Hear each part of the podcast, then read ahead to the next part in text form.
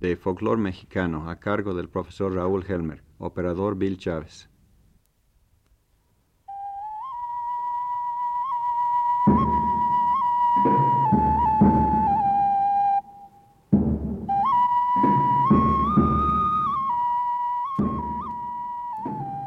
Amable auditorio, hoy presentamos el cuadragésimo quinto programa de la serie Folclor Mexicano, a cargo del profesor Raúl Helmer.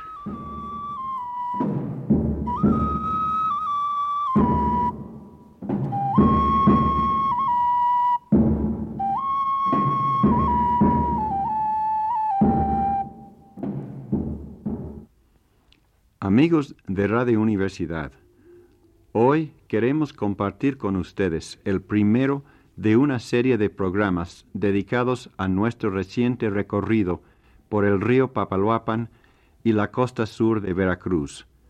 Afortunadamente, todavía existe un espíritu fuerte de independencia en esta región que inspira una conservación de sus valores culturales. Esto se ha visto fortalecido por la falta de comunicación por carretera hasta años recientes. En el sur de Veracruz, de los Tuzlas hasta Puerto México, se oye poco el arpa. Los instrumentos predilectos son un enorme requinto de cuatro cuerdas que allá se llaman guitarra y jaranas de diferentes tamaños, hechos de cedro rojo con una caja sonora y mastil, vaciados de un solo trozo de madera y sin barniz, según la gente, para que no tape el sonido. Las jaranas pequeñísimas, llamadas requintos, son de una tesitura muy aguda y tienen solo cinco cuerdas por lo general. Las medianas, las más comunes, tienen siete cuerdas. Hay otras más grandes, más comunes en la costa central y por la cuenca del Papaloapan, de diez cuerdas. El estudio de las diferentes afinaciones de la jarana llevaría muchos meses, tal vez años, por sus numerosas variaciones y las motivaciones para ellas. En el pueblo nahua de Cozoleacaque, cerca de Minatitlán, encontramos una de las formas más primitivas de la música costeña, o sea, jarocha. Escuchamos una versión de la bamba, con un requinto gigante de esos que llaman guitarra, y una jarana mediana de siete cuerdas.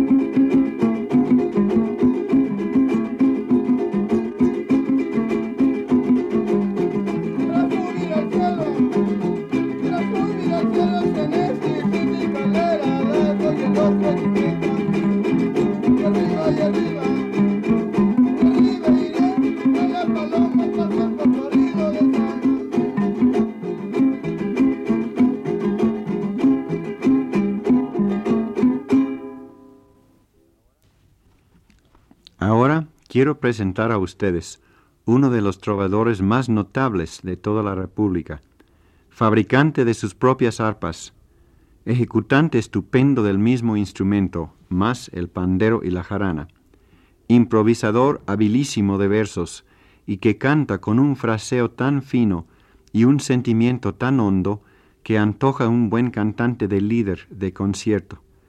Nunca en nuestra generación ha tenido Veracruz un intérprete tan veraz y conmovedor de su música como en Andrés Alfonso Vergara. Toda su familia son músicos. Su anciano padre toca sosegados y delicados adornos al son jarocho con su requinto, recordando las guajiras y puntos cubanos con su honda nostalgia. Aquí le escuchamos en el son el siquisirí.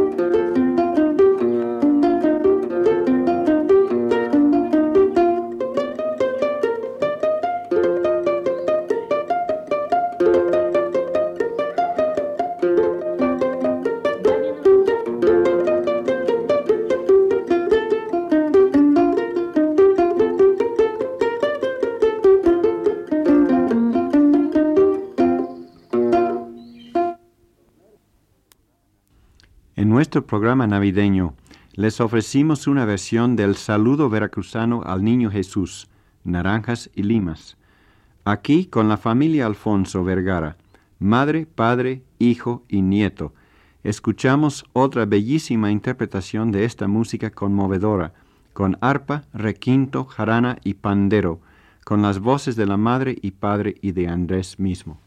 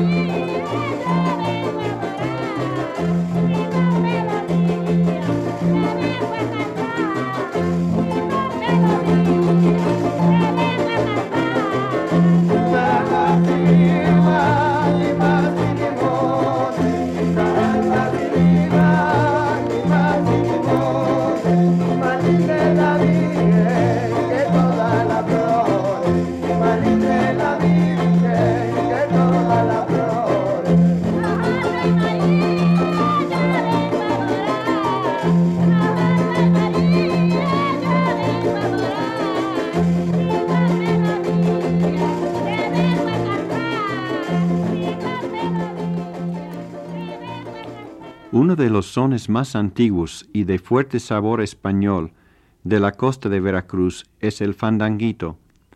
Aquí oímos el arpa y canto de Andrés, acompañados por la jarana de su papá. Las bombas improvisadas son características de este son, pero ya casi olvidadas.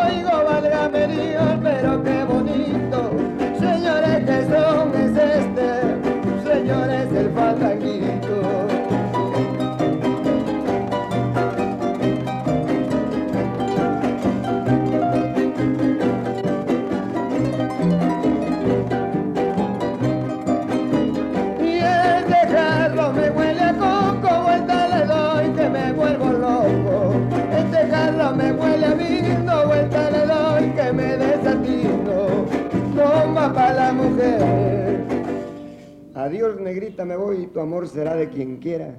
Y esto suspiro que doy para que veas que de veras que tu fiel amante soy, aunque tú a mí no me quieras.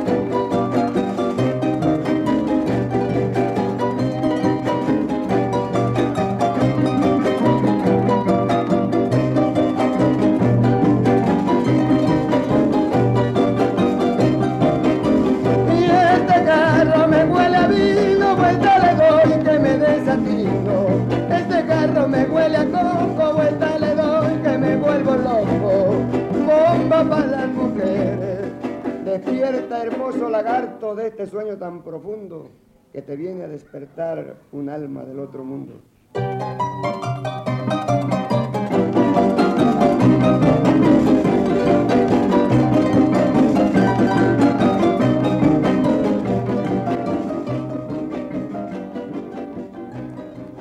Cerramos este programa dedicado al trovador tlacotalpeño Andrés Alfonso Vergara con la versión de él y su familia de la guacamaya, que consideramos como folclore puro elevado a una máxima categoría artística.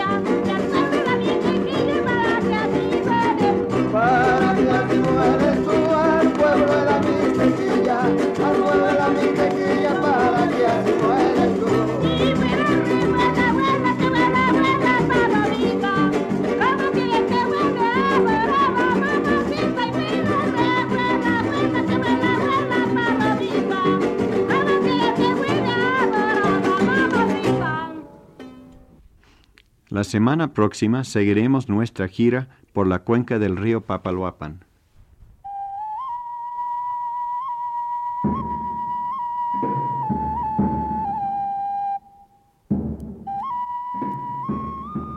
Hemos presentado el cuadragésimo quinto programa de la serie Folklore Mexicano a cargo del profesor Raúl Helmer.